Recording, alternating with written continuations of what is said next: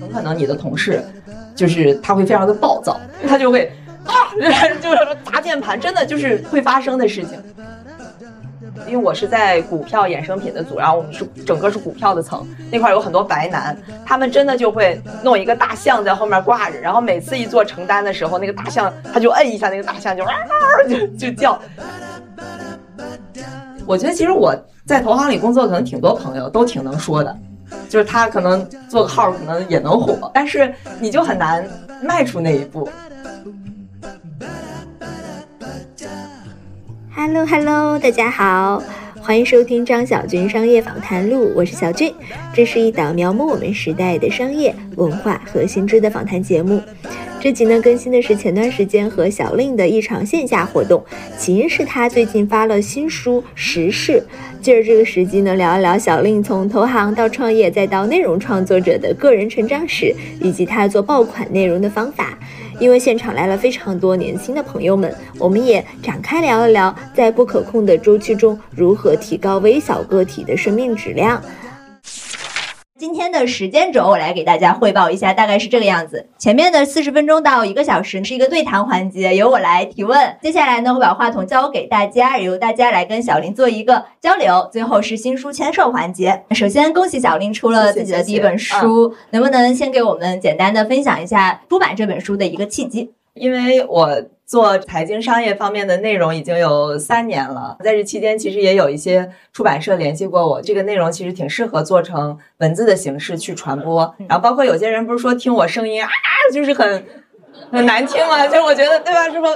想静音看的那个朋友们，可能也就是书是一个更好的形式嘛，所以后来也就跟中信出版社的这个编辑踏实靠谱，然后觉得能一起把这个内容做好。我们是先选了宏观经济的系列，大概就是像日本、韩国。呃，俄罗斯、中东啊，欧盟、英国这些，对，先出了一个宏观的系列，就是把我们的内容又进行了一些整合。对，主要就是讲一下这些国家大概的发展，还有他们的从经济的角度去看的一些，比如说规律呀、特点呀，他们运行的一些底层的逻辑，然后用一个比较通俗吧，它可能会不是那么的深入，但是觉得对大部分的非专业人士来讲，已经是完全超纲了。看完之后大概就能有一些这个理解。这是第一本书大概的一个背景吧。这本书的书名叫做《时事周期波动下的国家、社会和个人》，其实这也是你的视频的一直以来的主题。在你看来，普通人为什么？要学习金融知识啊，金融和个体的关系究竟是什么？就是像我们在教育阶段吧，反正我大学本科之前都没怎么接触过真正的经济学的课程。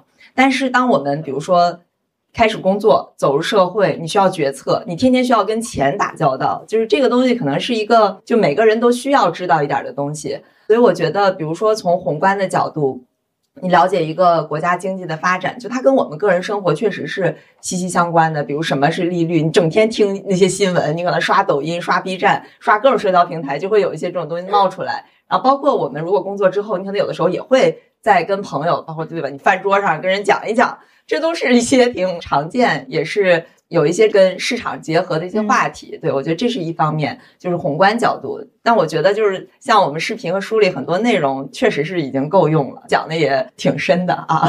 就是什么利率啊，包括我们马上要做一期美联储，就是利率啊、国债啊各种。经济方面的一些基础的话题，像微观的角度，我觉得可能每个人他需要知道的领域就不太一样。更多的，我们从视频的角度吧，会从一些公司的事儿，有一些热点，有一些故事性的东西，然后会把这些金融的一些专业知识给穿插进去。所以我觉得它其实跟人生活还是息息相关的啊。回到刚才的问题，因为我看你这个书，我觉得最吸引我的也是它里面的人味儿，就是你一上来讲投行内部的就跟同事的故事，一下抓住了我。那你一直很强调就金融背后。后的温度嘛？你觉得温度应该怎么体现？有没有一些你个人与金融之间的小故事能够跟我们分享一下？我算是科班生吧，就是本科的时候是经济金融，然后研究生读的是金融数学，所以我在上学的时候，其实学的很多都是一些各种各样的模型啊，比如说 GDP 有什么算法啊，这个加这个加这个，然后怎么怎么样，就大概都是一些这种东西。但是其实，在真正工作的时候，是能看到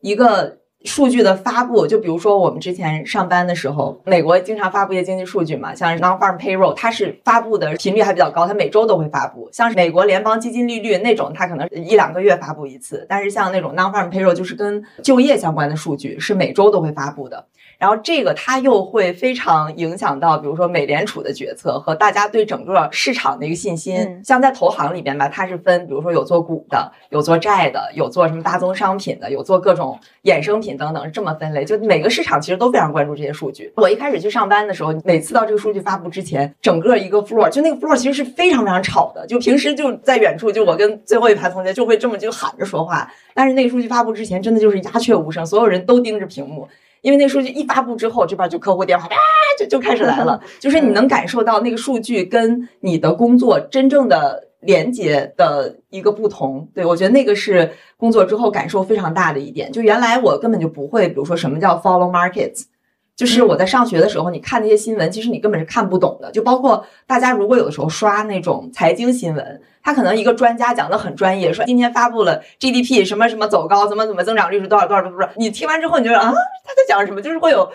不是特别懂的那种感觉，你能听到 OK 经济在增长，但是这跟我们有什么关系呢？它可能的连接不是那么的紧密，这也是我希望从书里和视频里能传达出来的一个点，就是其实经济和金融它跟我们生活的一些联系，包括我们在新闻里看到的很多宏观的数据，或者是一些公司，大家经常会看到各种公司各种事件。对，比如这个又收购了，这个公司倒闭了，这个公司退市了，这个公司债务违约了，等等等等，就是他们背后其实都是有很多故事跟我们的生活去有一些连接，但这里头有好的，有不好的，这也是希望从这个书里和视频里能跟大家去传达的。小丽能不能给我们介绍一下这本新书的一些大概的内容？算是基于我们的视频吧，所以如果说大家就是看视频看了很多次的话，其实可能重合度还蛮高的。基本上是宏观经济的系列，就我们讲了日本。韩国、俄罗斯、欧盟、英国、中东、希腊、土耳其，大概有九个经济体的内容。对，就是会从历史的角度、发展的角度，会讲到它经济整个过程当中的一些特点、一些关键性的事件，再有一些经济上原理的分析。我是希望通过这些内容，能够让大家了解到整个市场它这些参与者之间。那种牵一发而动全身的博弈，这里边其实会讲到各种各样的故事。呃，我觉得不管是你的视频还是书里面，其实博弈是一个很关键的关键词，就是各方你说的牵一发而动全身的这种大博弈。换句话就是权力的斗争、权力的争斗、权力的游戏，对吧？但是它的主体可能是不一样的，有可能是国家之间、家族之间、公司之间或者个人之间。有一个地区的这个周期史，很大程度上也是这个地区。几股势力之间的博弈史，先来看几个重点的国家，我们来展开说说吧。比如说日本，你花了三个章节来写日本。日本这个经济体为什么这么特殊呢？因为首先我们在课本上学的很多都是以美国为主的一些经济体，它的不管是规律还是一些政策的各种导向，从什么亚当斯密看不见的手到凯恩斯政府的等等作用，这些其实都是基于美国。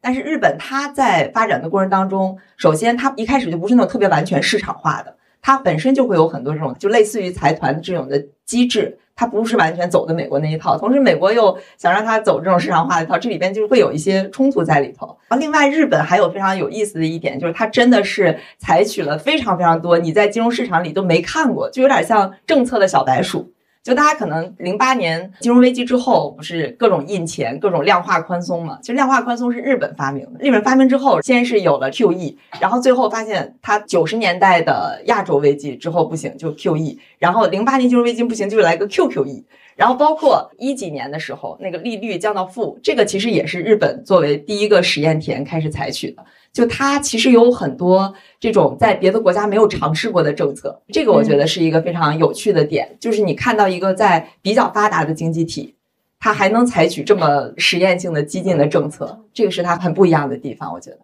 观察到大家神情有点凝重了，是不是大家对于这种国家发展史现在兴趣不大？要不然我们转换一下话题，聊聊小林个人好不好？国家的话题我们后面再聊哈，因为这个大家在书里面也能够看到。呃，我们先来聊聊小林从投行到创业，再到内容创作者这条路。你是零九年进大学，对，学金融是你自己的选择吗？是我自己选的。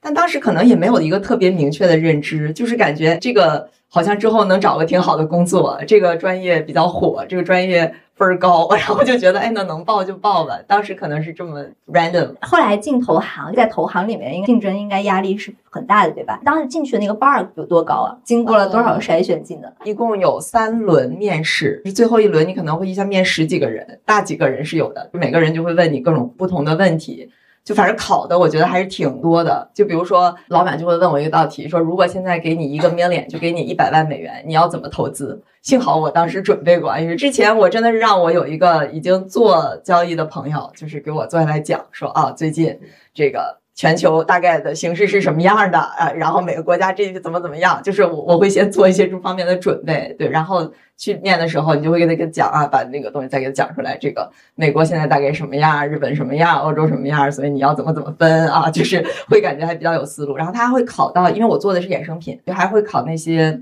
跟什么定价呀、模型啊等等相关的一些东西。我自己的班儿，因为我不是那种 program 进去的，但是我们后来有招实习生。比如说，申请的人有三四千人吧，最后可能会录个几十个人，其实录取率还是挺低的。那你就是进去以后，跟你想象中的投行有什么不一样？你大概知道他是那样的，跟我最开始肯定认知是不一样的。但是跟我就是毕业之后要找工作的时候，其实你知道，首先他会非常忙，你可能都没有时间去上厕所，一直要坐着，然后饭就会买过来吃。我觉得忙是一个，它节奏是非常快的。就投行里边，比如说，如果你是做那种给公司做什么上市啊、发债这种按项目走的，它就是 hours 会非常长。就是你比如说早上九点上班，你像香港可能干到凌晨两三点都是家常便饭。纽约可能能稍微好一点，就是大概半夜的样子。然后每天事儿会非常杂、非常多。但是如果是比如说 trading floor 上，整个就是节奏非常快。它倒不是说你非得下班了在在那熬时间，那就下班了，market close，你把你该做的事情做完，你就可以走。但就是市场交易的那个时间，你就是非常非常紧张，就是因为你不能出一点错。我觉得这是它最有挑战性的地方。再就是你很可能你的同事，就是他会非常的暴躁，他就会。啊，就是砸键盘，真的就是会发生的事情。然后他就会骂人什么的，因为他会亏钱，亏钱的时候他可能心情很不好，或者他挣钱就 yes，他就是情绪嗯表达的还是挺，非常充分。对对对，peer 的竞争压力大吗？还好，因为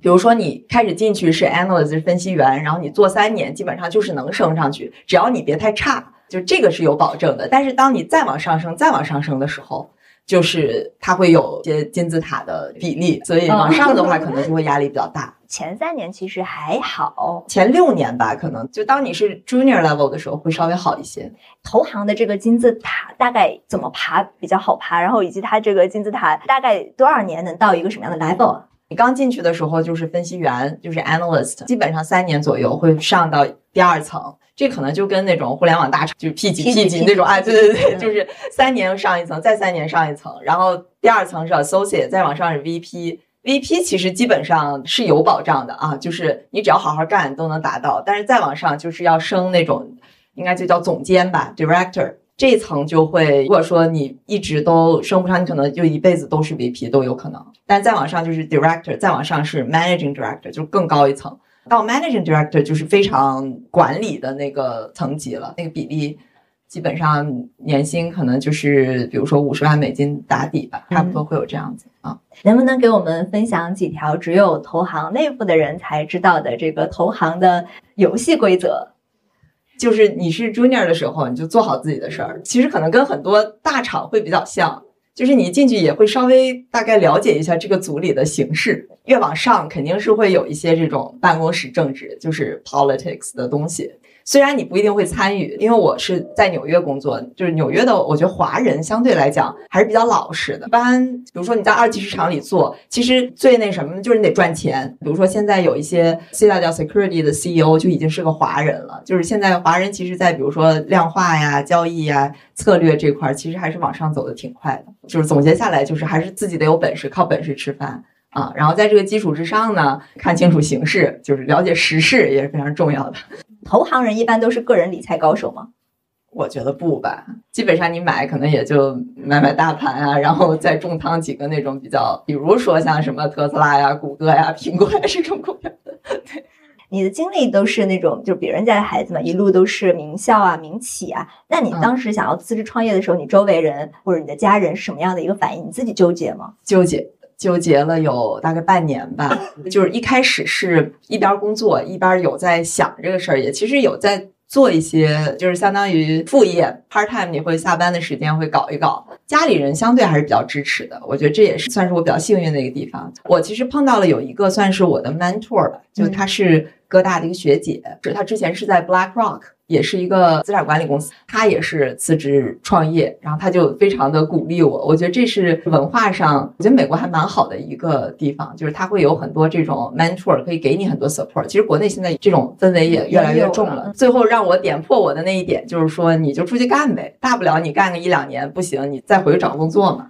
我当时就觉得，哎呀，好像有退路了，因为我这个人其实还是挺保守，就是有些风险厌恶的，就我还是希望能有一个保底的方案，就是觉得，哎，那不就有后路了吗？对吧？那我就可以往前走了。后来就出去了。那你创业到了什么时候的时候，觉得自己可以不用退路了？一九年吧，因为其实我们创业也是经历了一些波折。我是从一七年底就开始自己开始弄，对，但正式辞职是一八年中的时候。一开始我们还年轻气盛吧，可能就想搭一个平台，然后最开始其实还挺辛苦的，就是。我要去真的干过那种，就是你去 LinkedIn 上给很多很多人发消息，我找他们说你愿不愿意到我平台上来当导师？因为你这平台上也没怎么有人嘛，很多人可能就不理你，所以我真的是做过很多那种就是所谓的 cold email。我觉得这个事儿还挺锻炼人的啊，就是你会收到很多人拒绝，很多人质疑，然后你就要经常，比如说半夜有人回你了，你就拿起来一打电话，要给他说啊，我这个平台是怎么怎么样，就在不停的像一个销售员一样要去 pitch。我们一开始想搭一个平台，但就即使经历了这些东西，我们都 on board 都能有一两百个老师，但在要推广的时候，还是遇到了挺大的障碍。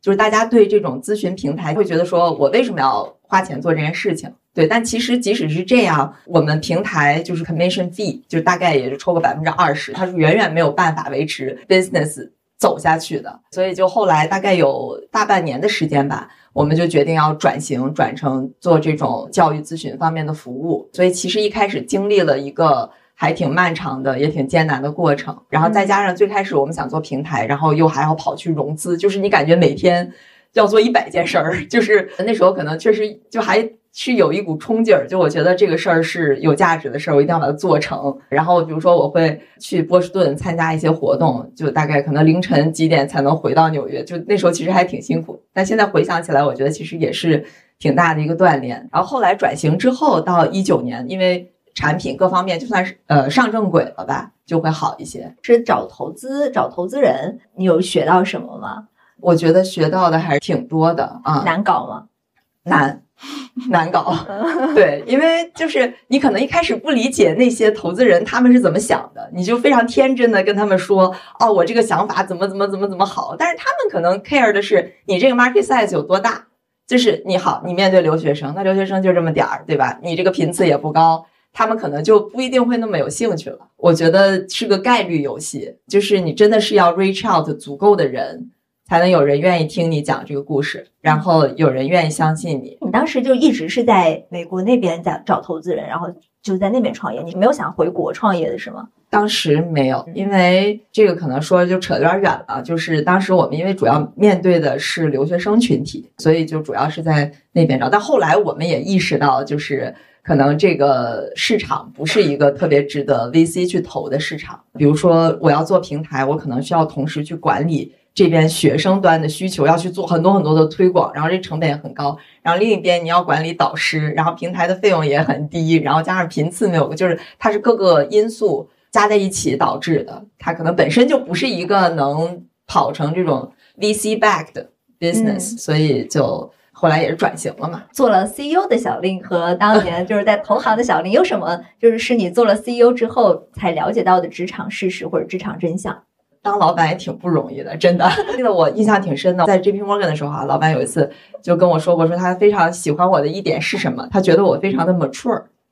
就是他觉得 OK，我给你一件事情，我不用管了。我当时不明白，我当时没有特别 get 他的意思，但我当老板之后，我觉得。如果说哪件事儿交给别人，然后他就全都能 cover，非常有责任心，完全都能做好，我觉得这个是非常非常重要的一件事情。就是责任心，我觉得是当了老板之后，我会觉得就是我在工作的时候会更需要的一件事情。你是在什么场景下发布了自己的第一条视频？我当时创业，因为是给留学生做求职嘛，因为我自己本身要当这个所谓的求职导师，我会给学生，我就给你讲，我说，哎，你有什么困难呀？我就给你讲。比如说你问我金融行里有什么岗位啊，我就叭叭叭给你讲。这个问题其实是非常非常常见的一个问题，就我自己在上学的时候，我也不知道。但是讲的讲的过程当中，我就发现我怎么一直在重复同样的事情。然后我有个朋友就跟我说说，那你就弄个视频放在 YouTube 上，这样别人看了之后，他下次能问出更有价值的问题，你这时间也不用浪费了。然后同时还能给你这个平台做一个推广。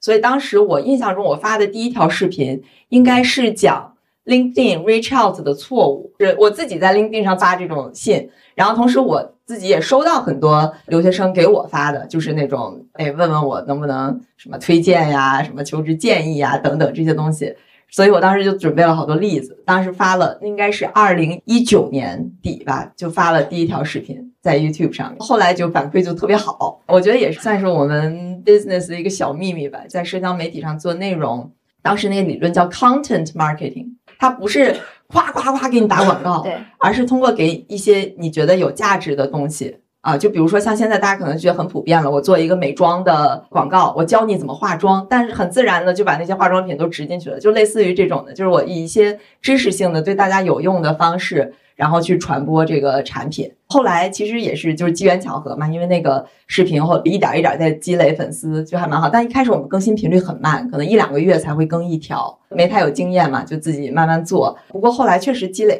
一些粉丝，然后我们就想说，因为求职的受众确实是太小，在海外的留学生一共可能也就不到一百万人，然后找工作的这个需求可能就根本没法比，所以我们后来就。想说把这个内容去延展到，比如说商业金融，因为这本身也是我之前在做的，开始做这个就一点一点爆发了。什么时候爆发的呀？什么时候发现自己在这方面特别有天赋？我是大概二零二零年开始 PO B 站，把同样的内容就是放在国内的平台上。其实一开始也没什么水花，可能到二零年底吧，慢慢开始在 B 站上积累出来一些粉丝。你的书名是时事嘛？大家很容易都能联系到这个时事造英雄，就我们每个人都是时代的个体。其实我们刚才聊了你的工作履历，然后你的每一个选择，你怎么看待？就是我们在这个周期波动中，你的这个每个选择，就是周期中的你自己，你是怎么看待的？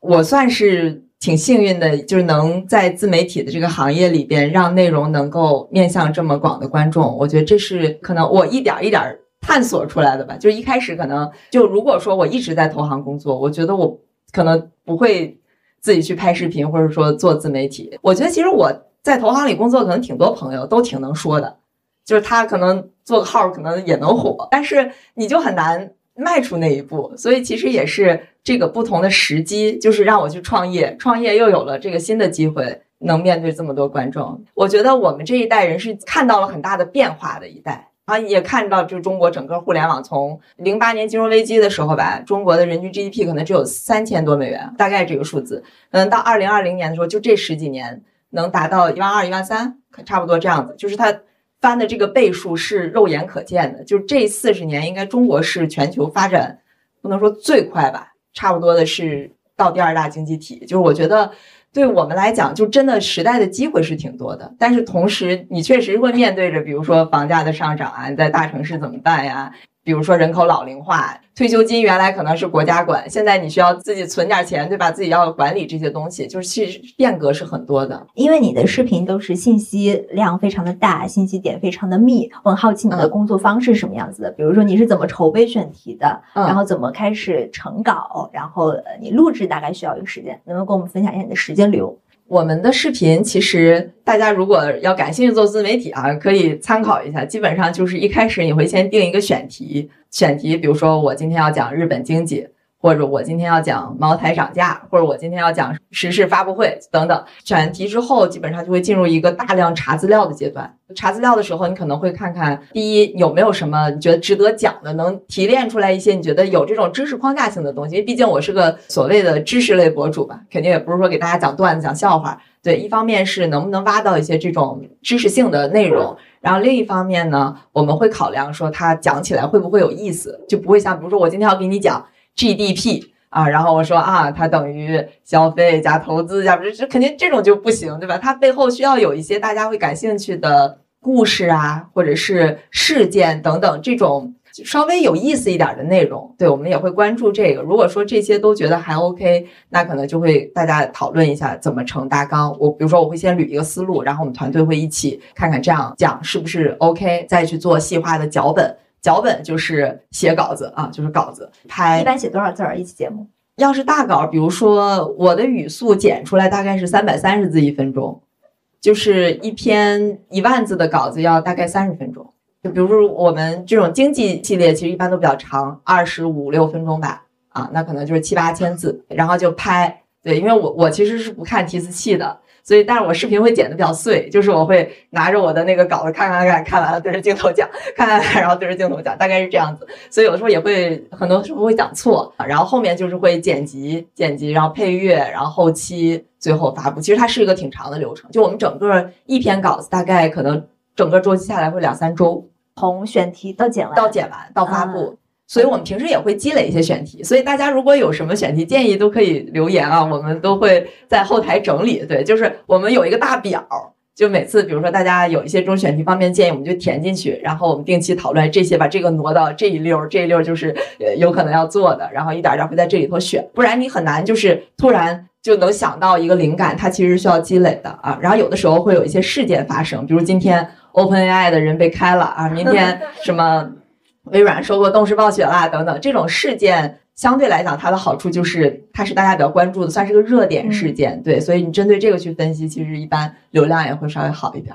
有没有走出什么样的爆款逻辑啊？内容创作这儿有一个逻辑，就叫热点加故事加干货等于爆款，结合着一个热点，然后这个热点最好还是一个故事。大家都爱听故事嘛，对吧？要不然我们从小你在小朋友的时候，你不会给他讲一个框架逻辑，你就是借着一个故事给他讲一个道理。这是我觉得大家我们思维方式上会更容易接受，你会更容易记住这些事儿。然后再加上你要有一些干货，对吧？这样大家听完会觉得啊很有收获，就容易打造成一个爆款，就容易传播。那你现在创业花的时间还多吗？你创业和内容大概怎么呃占你的时间比啊？创业这边其实我们因为有团队去 cover 到每一个流程，所以相应来讲。我一般会就如果有要研发课程，花的时间会比较多一些，大概可能有个三七到四六吧，主要还是在内容这边，内容会占的多一些。对，但因为做创业那，大家看不到，但内容是我们跟更多观众交流的一个平台。帮大家问一下，做 UP 主挣的多还是投行挣的多？实话实说，就是现在的收入是比投行高的。我做的 UP 主也是做的比较好的嘛，然后在投行呢 又是比较初级的，所以对，就是这本书其实是呃一个国家的周期史。哎，你的视频里面也有很多 cover 很多商业嘛商业公司、商业人物，就是你觉得那些商业大佬有没有一些你观察到的一些共性，值得大家都可以去学习，又比较。适合普通人学习的，总结一个词吧，我觉得大佬我看到的他们是胆识，胆这个事儿怎么说呢？因为这些他们能做到那个位置，他们是承担了相应的风险的，这个是胆的部分，不一定我们都要追求那样子，因为他是就我们看到的都是那些最高光，都是跑出来的人，但是承担那些风险的会死了很多，就创业可能百分之九十的公司都活不过三年，我们看到的肯定是做得好的，但他们其实是。take 了巨大巨大巨大的风险，是啊，对，但这个肯定不是我们每个人都要去追求的，因为大家每个人的评判标准啊，包括你人生选择肯定不一样。十的这部分也是能观察到他们共同的，就是真的会非常得踏踏实实，就不能像那种圈钱啊，各种那种那种思路肯定就不行，就还是能真的能做成的，就他们会从底层有很多这种。认知层面上的东西。既然我们今天聊的是周期下的国家、社会和个人，小丽能不能给个人一些建议？因为有时候周期是不可控的，然后它的变化也不能随着我们意志有所改变。那怎么样能让个体更好的生活在周期中，然后提高个体生命质量呢？有没有什么小建议、小技巧？第一就是更多的要了解这个社会它运行的一些逻辑，或者说商业上的一些逻辑。因为有的时候去怨天尤人，觉得说，哎，老板为什么不给我涨工资？怎么怎么样？他可能不一定是这个问题最佳的解决方案。就是可能我们会去想说，商业说到底就是利益的交换，就是价值的交换。其实可能你从这个角度，很多事儿可能就会容易比较把它想清楚。呃，经常我们有时候说政策啊，什么什么各种，呃，有两本书吧，一本是置身事内。刚才我看那个门口那边在那儿发。对，那个我觉得其实是讲中国宏观经济探讨的蛮深的一本书。大家如果看 Ray Dalio，他有写一本世界各国家经济波动的一个 cycle，那个可能就是我们能更了解各个从宏观的角度，他讲外国的一些事儿。就是我觉得这些大的东西看了之后，很多东西是因为我们之前没见过，比如说七十年代发生的事儿，或者说你可能从来没经历过金融危机，但这个事儿突然发生了。这时候你怎么办呢？所以有的时候看一看历史，或者看一看这些宏观的东西，对我们理解或者之后做这相应的判断是，我觉得是有一些帮助的。再就是一些刚才我们最开始说的，就是宏观经济、微观经济的一些概念，我觉得这个其实像那个视频里啊、书里啊就够用的。对，现在有些就是中国的企业家也说自己前三十年好像没见过什么世面，因为都没有 经历过真正的周期嘛。大家可以看看。其他国家的周期史是怎么样发展的，然后也能对自己的生活更有帮助啊！希望如此。我们把话筒交给大家，大家有什么问题吗？我是零零后，然后毕业后在某互联网大厂里去做产品经理。然后呃，我今天非常开心，因为就是小俊和小令都是我很喜欢的博主。小俊就是播客啊、公众号我都特别喜欢，我觉得就是你的很多文章都很有深度，然后就推荐给很多朋友。特别是你做很多科技啊、AI 类的，都是我很喜欢的。然后小令的话，我就觉得你在讲很多东西的时候都很有表现力，画面很有感染力，就不知道为什么你总是能这么的呃激情，就是很有高昂的这种状态。然后我问的问题呢，就是有三个问题。啊，第一个非常简单，就是你可以快问快答，就是为什么是小令而不是小林？啊，因为我的英文名字叫 Lindsay，我其实最开始频道的名字叫 Lindsay 说，但是因为要回国发展的话，就是 Lindsay 什么 Lindsay 啊等等，就不太容易发，所以我就改成这个字。啊，然后你的 MBTI 是什么呀？我是 ENTJ，总经理的一些的人选。然后呃，另外两个问题我问完，然后我就退下了。然后一个呃，第二个呢，是因为你已经毕业十年了嘛，我是刚毕业的，所以会好奇说你现在跟你过刚毕业的时候，你的一个观念啊、格局方面有什么变化？然后第三个的话就是，呃，你有没有遇到什么困难，或者你的低谷期是怎样的？因为现在就是经济形势不好嘛，就很多人过得不好。然后我就是听一下，就是过来人他们是之前有遇到什么问题之类的。我最低谷的时候，我觉得应该就是创业比较艰难的那个时候。要说最大的变化，我觉得一个是我在刚毕业的时候，可能我不会，这也是在美国我觉得练的吧，就是你不会去 speak up。可能老板跟你说个什么，你就那么地儿了。但这个事情你可能有你自己的想法，或者比如说别人给你一个任务，你觉得这个事儿不应该这么做等等。在我刚毕业的时候，可能人家让我干什么我就干什么了，我会是这样的一个心态。但我感觉现在因为自己做自己的事情，你肯定有更多主人翁的意识。但站在这个角度，我也更希望 team 会提出他自己的想法，就是我觉得这可能是一点。第二点就是。真的不要害怕去做一些新的尝试。你真的到创业，你走投无路的时候，你就会去 push 自己做很多在你舒适圈以外的事情。所以我觉得这个点是我觉得我感觉还比较宝贵的。因为当你去 reach out 足够多的人的时候，就概率上啊，如果你做的是一件有价值的事情，会有人愿意帮助你。就是咱们讲到日本的时候提呃提到了那个 hikikomori，就是在日本的那个人口出现了一个严重的问题。但是现在 听说一个论断，就是说失落三十年过去了，日本人把债还完了，然后但是日本未来的发展随着人口的变少，它的发展方向或者说它发展会遇到一些什么样的情况？这个有没有一些简单的一个预测或者是一个看法？这个确实也是挺大的一个问题，就是我觉得可能更多的是它现在人口结构，因为它确实是老龄化非常严重，可能中位数就将近五十岁吧，你能想象吗？就是因为在日本。失落三十年的时候，你可能看到很多日本就有一些像什么优衣库啊、无印良品呀等等这些品牌的出现，而且现在比如说它的结婚率、生育率都在下降，就这个社会怎么去面对很多单身的老年人？就它可能会发展出一些新的业态。我觉得这个可能是从人本身的这个角度上的一些挑战。其实可能现在国内的生育率也是在下降，这可能是一些共性的需要解决的问题。我我个人感觉，我想问一个个人成长问题就是你今之前是一个投行人员，你当时在创业的时候，你怎么想走到目前来的？就你没有想当时的时候找一个董宇辉去替你解释这个小林说，或者这样，就是说，就你现在走到了目前，就是其实做金融行业的，你到目前面对面面对镜头，其实是一个蛮有挑战的事情。在创业的时候你是怎么想？首先是没有那个选项。这个时候你如果想做，你肯定得自己去试。基本上大部分的创业者吧，就他不是那种特别有背景，一上来就哐哐哐什么像王思聪那种，就几个亿几个亿往里砸的那种，可能很多时候都是从自己先一点一点做起来，然后你。有了一定的结果之后，才会有更多的资源会找到你。这我老实讲，我挺喜欢做内容的。我觉得它比较简单，简单不是说做这个事情简单，而是说从关系的角度，就你可能不需要整天去 reach out 什么的。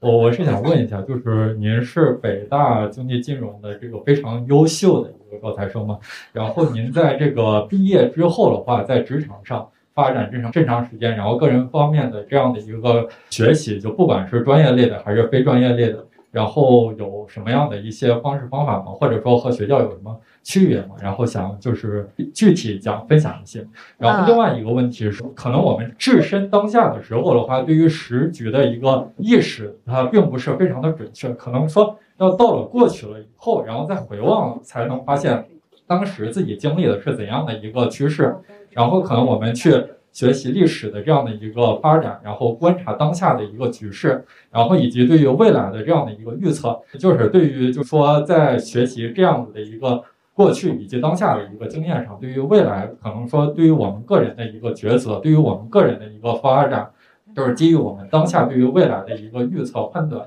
然后关于这一点方面，请问你有什么样的一些呃想法，或者是可以分享的？谢谢。对，其实我之前有做过一期视频，就是讲说，在学知识的时候，可能会想办法建一棵树。就包括其实我现在做视频内容，也有的时候大多数情况都很类似。就其实最难最难的时候，是你把一堆信息怎么样找出一条线来，就把这个框架建立起来的过程。对，但我这个我觉得挺重要。就我记得我小时候，我妈跟我说的一句话。就说你开始上学学的时候是你是把这本书学厚，然后最后要考试的时候你再把它学薄，就是它是一个一开始你可能会织出来很多各种各样的东西，你把它弄透，然后一点一点你到考试的时候，最后你可能就记着一个一个主线。框架的建立其实是非常重要的，就是它可能比我们一下学东西要了解好多个细节，就是怎么把这些东西把它穿起来，其实这个更有助于我们真正的去消化、吸收和应用。第二个问题是怎么对未来的局势有一些预测判断？其实我觉得这个很难，就我也判断不了。就首先肯定是从一点一点的去提升认知。投资里有一句话叫做说，你永远只能赚到你认知范围内的钱啊，你靠运气赚过来的，永远会靠实力亏光。真的是呃，要靠一点一点的去积累吧。这个我觉得很难，就是很。一下就说出来一个什么金句，对，还是靠一点一点怎么去提升自己的认知和积累。就是我们经管的同学也会觉得，就是自己看不到未来。包括现在有一个经管的同学在外面补给自己盖桶的作业。呃，想知道大学的时候这个发展的，就是对自己未来一些规划的一些建议，以及就是呃，我觉得我非常理解，因为我在大二大三的时候，我根本也不知道之后要找什么工作。但你要现在让我回头看，我觉得大学是一个特别特别好能去尝试的时候，因为其实如果说你到工作之后突然发现你要转行，它是一个很浪费时间的事情，就是你可能这三年已经过去了，到另一个行业的话，你又得从头开始。但是大学其实对吧，你没有那个时间成本，要找实习照，我觉得可能就是得脸皮厚。因为我当时在美国找第一份实习的时候，真的就是我不要钱，我能不能帮你干活儿，然后真的就有人会接受你。去做这个实习生，这样就是你第一个敲门砖有了之后，你就一点一点去滚雪球，先找一个非常非常小的公司，然后稍微大一点，再怎么样，再一点点去申请。但是其实最难的就是你一开始怎么去有那个经历。所以我觉得，如果你真的很感兴趣什么事情的话，你的资源应该是还能接触到挺多对对这方面的人脉啊等等。就先把自己的姿态放低一点，然后去多学习啊，然后多尝试。就有些朋友就说什么时候能做自媒体？我其实觉得你上学的时候尝试是最好的，因为其他时间你可能都得放下手里的一些东西，然后或者再去找时间。但你上学的时候真的是过了也没什么成本，更主要的是你可以发现你到底喜欢什么。然后我觉得就多实习，多 reach out。有个问题想问一下你，就是你这个书是周期下的国家、社会和个人，其实我也很关心周期下的波动下的个人，因为现在。我们处在所谓的百年未有之大变局下，个人在这种变局下怎么穿越周期的问题。因为我相信 UP 主可能不是你的终身职业，嗯，就是那怎么去，比如说像日本失去了三十年，可能一个国家都没有穿越这个周期，那这个个人在这种周期波动下怎么去穿越周期？其实确实是一个非常大的话题，也是现在很多很多年轻人，就包括我们看到的各种数据吧，就是什么失业率啊等等等等的，就大家都会在面临这个问题。一方面，我个人感觉可能还是首先对于我自己来讲，你找到你自己适合的一个点，就说着可能很空，但它真的还蛮重要的。就我之前有同事，他确实很聪明，他就是学习能力非常强，但他很粗心，那他就不适合就是做这种，比如说。交易啊，等等这些事情，所以他后来也就离职了，他去了一个科技公司，然后就做得很好。包括我们现在后期，就很多人问说很喜欢小林的 BGM，他其实之前拉了二十年的小提琴，就是可能很多东西是你不知道在未来什么时候可能就会发光的一个点。但做 BGM 的同学拉了二十年的小提琴，对，但他以前也不知道他会做这个，他之前也是金融背景。他也不知道他之前以后会做这个事情，但就是算是赶上了吧。我觉得像我们那个年代的教育，大家都比较趋同，就是所有人走一条路。我自己感觉，我对我的孩子，我就不希望让他那么卷。我的感觉就是，比如说看他适合做什么，他就不适合卷的话，那就别卷，就就找一个适合自己的路。这样的，我觉得这可能是对个人来讲更合适的一个路吧。对，回头说另一个就是怎么穿越周期。那可能就是一些夕阳行业。那你知道这个产业在走下坡路的话，可能从这个角度的选择上，尽量去找一些往上走的一些行业啊。还有一点，可能就是在找工作的时候，只尽量找一些，比如刚毕业，我觉得大厂还是他会给你一些平台，包括培训的机制等等一个锻炼。我自己个人很喜欢小林的总结能力，就像包括你刚刚有说啊，爆款是等于热点加故事加干货，嗯，对。然后，所以我也想问小林，就是说分析了这么多国家的宏观经济的过程当中，其实拿到一个这么大的选题，你是通过什么样一个框架来切入这些国家的宏观经济的选题？有没有一个啊，比如说标准的 SOP，或者说一个分析框架，是是让你每次拿到这种大的选题都会从这几个角度去考虑的？我一般哈，我是会看历史，就是如果大家看我的视频，你应该也会发现，就是我会从一个发展的角度，因为如果说我现在就咵给你一个土耳其，我咵给你一个中国，给你一个美国，其实你太复杂了，这个业态完全不知道该怎么看。但是如果说你从它一开始从零到一的这个过程，你可能能在中间发现一些能讲的点或者一些规律，所以我觉得时间线或者说从。发展的这个角度去看经济，就我自己会去看的一个点啊。从时间线里面找到一些关键节点，然后再去做延展分析。其实是包括你就想研究一个公司的发展，其实我很多情况下也会去看，比如说它一步一步是怎么成长起来的，它在关键的点就是为什么会。转型，他为什么会做这个决策？是当时的什么市场环境，还是有投资人，还是怎么样？他为什么会做这件事儿？就这些点，你慢慢就能看清楚啊，他为什么会发展成现在这个样子？就是在分析，比如说，可能很多这种历史啊、经济啊什么这些话题的时候，会是一个挺好的切入点。大家写论文可能也可以参考。对，就像小静刚刚采访您，其实也基本上是问您成长过程当中这些选择。好，我的问题就是谢谢小林，谢谢小俊。那个，Hello 小林，Hello 小俊。然后前几位都说非常喜欢，然后我想说的就是你的每一期视频我都有投币。啊，谢谢谢谢谢谢。对，然后如果说有哪一天小林奶茶店真的可以上市的话，就是就是给粉丝们送一点岩石股。好好好好。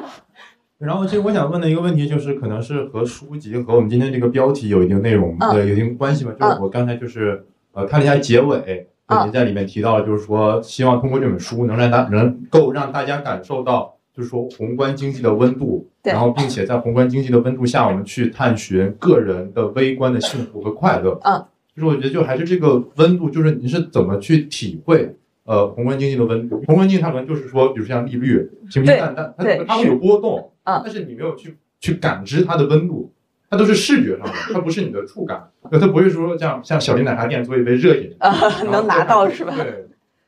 所以就是说这个温度这个词是如何想出来的？就是像刚才小军问到在工作当中的一个故事，就是我其实之前看那堆数，也就是一堆数，你每天就看着你面前的一堆红红绿绿的东西在那变来变去，但是真正当你工作的时候，你会一件事儿发生，你会感觉到哦，周围的人的情绪的变化，就这个可能是。它一个冰冷的数字跟现实的一些连接，因为我是在股票衍生品的组，然后我们是整个是股票的层，那块有很多白男，他们真的就会弄一个大象在后面挂着，然后每次一做成单的时候，那个大象他就摁一下，那个大象就啊就就叫，然后我们每天都会非常仪式性的，比如说开盘的时候会有人敲一个钟。这些可能我觉得是真的是在跟金融有连接的时候，你会感受到的一些东西。所以我也是想尽可能的，不是像说一些财经新闻说啊，今天 GDP 增速是多少多少，二季度出口怎么怎么样，什么什么工业数据 PMI 怎么，我觉得这些东西可能就离大家会比较远。所以我希望的是尽可能把它融到一个事件里，或者把它融到一个故事里，就是能让我们更能感受到它的变化。对。那你一直都是这种情绪非常的充沛，然后非常的有感染力的吗？你上学就这样吗？你是以前是班干部吗？呃，我是，我其实现在可能记得不是特别清，但我干过好多委员，就是学习委员，为什么卫生委员、生活委员，我就不客气的说，我好像确实是比较就外向吧，比较有激情。就其实我一开始跟镜头说话的时候，我很尴尬。可能有一些博主，他是自己类似，他能自拍，比如他把这个镜头翻过来，他能看见自己，然后他就有一些人直接对着提词信念，那可能就比较也不能说机械吧，就是相对来讲没那么尴尬，至少他在看一个东西。但是我真的就是对着镜头在说话，就是有的时候你还会对对着镜头要笑，这还真挺尴尬。你们要是感兴趣，可以回去试一试，然后你们拍出来的那个东西自己可以看一看，真的应该挺好玩的。因为我记得以前有人说啊，就是他们说参加 UP 主的聚会，好多 UP 主都是爱人，因为一般这种爱人才更愿意在镜头前面表现自己，因为他害怕尴尬，所以说他会特别的情绪充沛的在镜头去表达。嗯，但是我见你，我发现你还是很 E 啊，你你是 UP 主里面非常 E 的 UP 主，对不对？我觉得我随着年龄的增长越来越爱了，真的就是。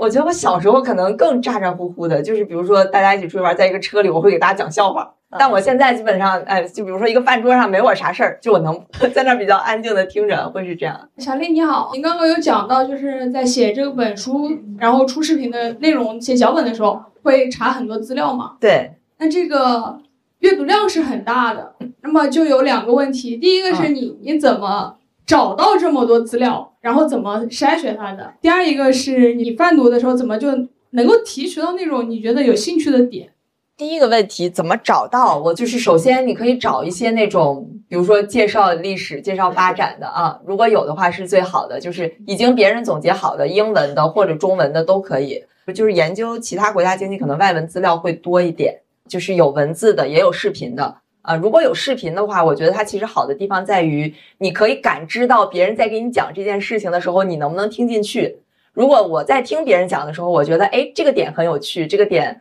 很让我感觉到有这种 enlightening 的感觉的话，那我我觉得我给观众在讲的时候，可能也会比如说用这个素材，当然我会再进行一些比如说加工啊、整理啊等等，这是一个点。再就是可能当你在看到东西的时候，你会产生问题或者产生一些联想，比如说你讲。呃，俄罗斯讲韩国呀，包括印度，它可能都会经历一些那种裙带资本主义。那你觉得，哎，你在研究这个国家的时候，有下一个国家，哎，也有，你可能就会围绕着这个点再去深挖一下，就是它可能是一个自己给自己提问和联想的过程。那我再加一个，就是您觉得这个写一个脚本和写一篇研究生小论文有什么区别？呃，我觉得研究生论文是不是它会更注重一些知识性和严谨性？就你不需要给教授讲那么多小故事。呃，小丽你好，我也是你 B 站上的这个忠实粉丝啊。投币了吗？呃，那必须。然后我先说一下我的情况吧，我是现在在某互联网大厂做这个程序员，对。然后我现在呃年龄比较小，我现在对于未来是有一些迷茫的。然后正好咱们今天的书讲到了这种。cycle 讲到这种时事，然后我想问您的第一个问题是，呃，不知道您有没有对于这种国内的互联网大厂未来的这种时事，或者说下一个十年它的发展，有没有一些呃就是看法？是否这种互联网大厂也好，是否还值得我们去追求，或者说是赶紧去逃离这个互联网寒冬，去其他的行业？啊，这是一个问题。然后第二个问题是，就您在做这种知识分享，包括做视频也好，现在也出了一本书，您在这个过程中，呃，这种收获是怎么样？对于您的呃自己的职业发展也好，对于您的自己的这种知识的储备的这种扩充也好，您的收获大吗？因为自不量力的说，因为我有发现身边有一些朋友，他们有一些就是我专业上的问题，啊，都是一些很共性的问题。其实我也有一点想去做一个这种知识分享，呃，简单的视频也好，但是我在考虑是否有没有意义，就是对我自己的成长也好，对于呃其他人的这种带来的影响也好，到底有没有意义？啊，就我两个问题。我觉得你有想法你就去试，这是我的观点。如果你时间允许的情况下。你可以去，你先试一下啊，因为反正我自己从我做这个视频，我的成长我觉得是超级大的，因为我需要不断去学新东西，然后才能给观众讲。就他不是说我每天就吃老本啊什么，肯定有一些很多那种教授，他可能讲了一辈子，对他来讲这是一件非常简单的事情，他就可以去无限的输出，然后出口成章。但是对我来讲其实不是，我需要做大量的功课，然后才能出一个脚本，然后。再对着镜头讲，所以其实对我来讲，这个学习的过程，我个人感觉帮助真的是巨大。就它可能比之前工作的帮助还大，而且你同时还是个跨领域人才，对吧？你又了解金融经济，又了解自媒体，相当于从好几个角度都会有很多成长。我的建议是，如果你有时间的情况下，那你就可以去做着试啊。你试的过程当中，你可能就会发现你自己适不适合。因为你有这个想法是很可贵的，其实难就难在要迈出这一步。因为我们之前我学经济的时候，就是学的美国的那套，就包括我在上学的时候，我也没就研究研究过其他国家经济都是怎么发展起来。包括我上班其实也不会去做这件事情。但是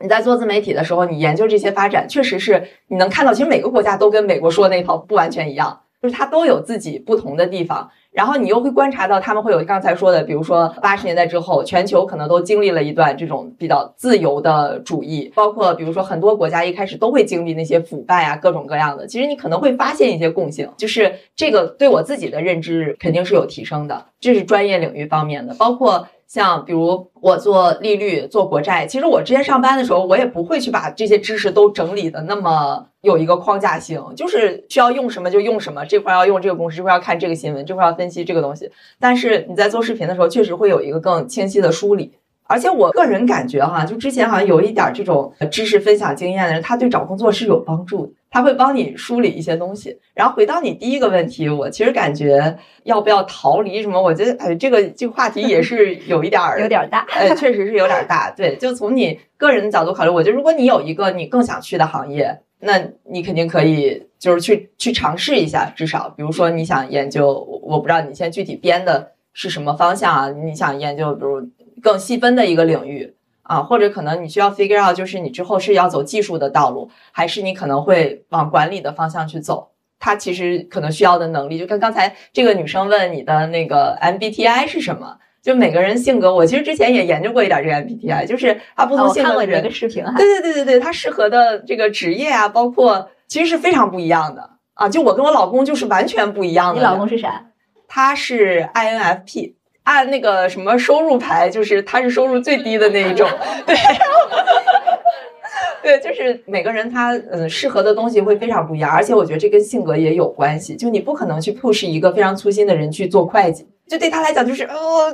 对，就是很多 P 的人你就没办法让他去每天做固定的事情。就这个东西本身可能对一个 J 的人来讲是非常 OK，但他他就会觉得非常的 struggle。啊，就是可能跟你的性格也有关系。回到刚才那个问题，就是你要没有一个现在已经看好的，那就先做着呗。我觉得先积累积累经验，还有钱拿，对吧？这个是就比较现实的 一个，这肯定是要考虑的啊。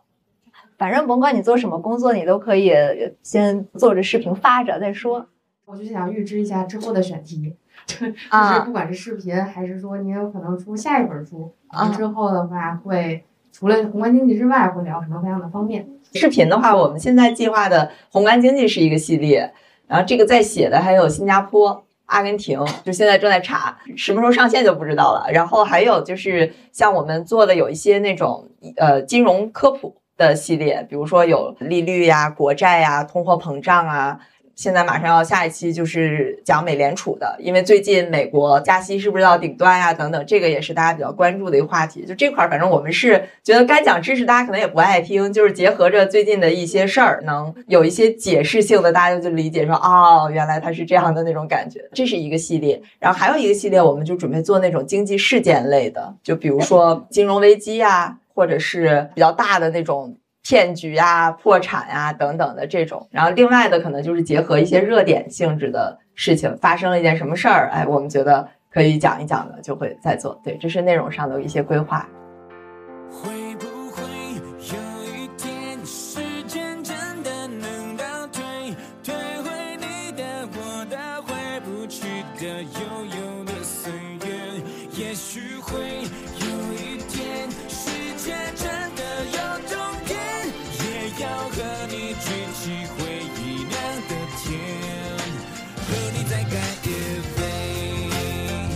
好啦，这期节目就是这样。如果你喜欢我的节目，欢迎前往苹果 Podcast、腾讯新闻、小宇宙、喜马拉雅、QQ 音乐订阅张小俊商业访谈录。如果你有其他想邀请的嘉宾、想听的内容，或者你有任何想探讨的话题，都欢迎各位听众朋友们在评论区里留言。那我们下期再见，拜拜。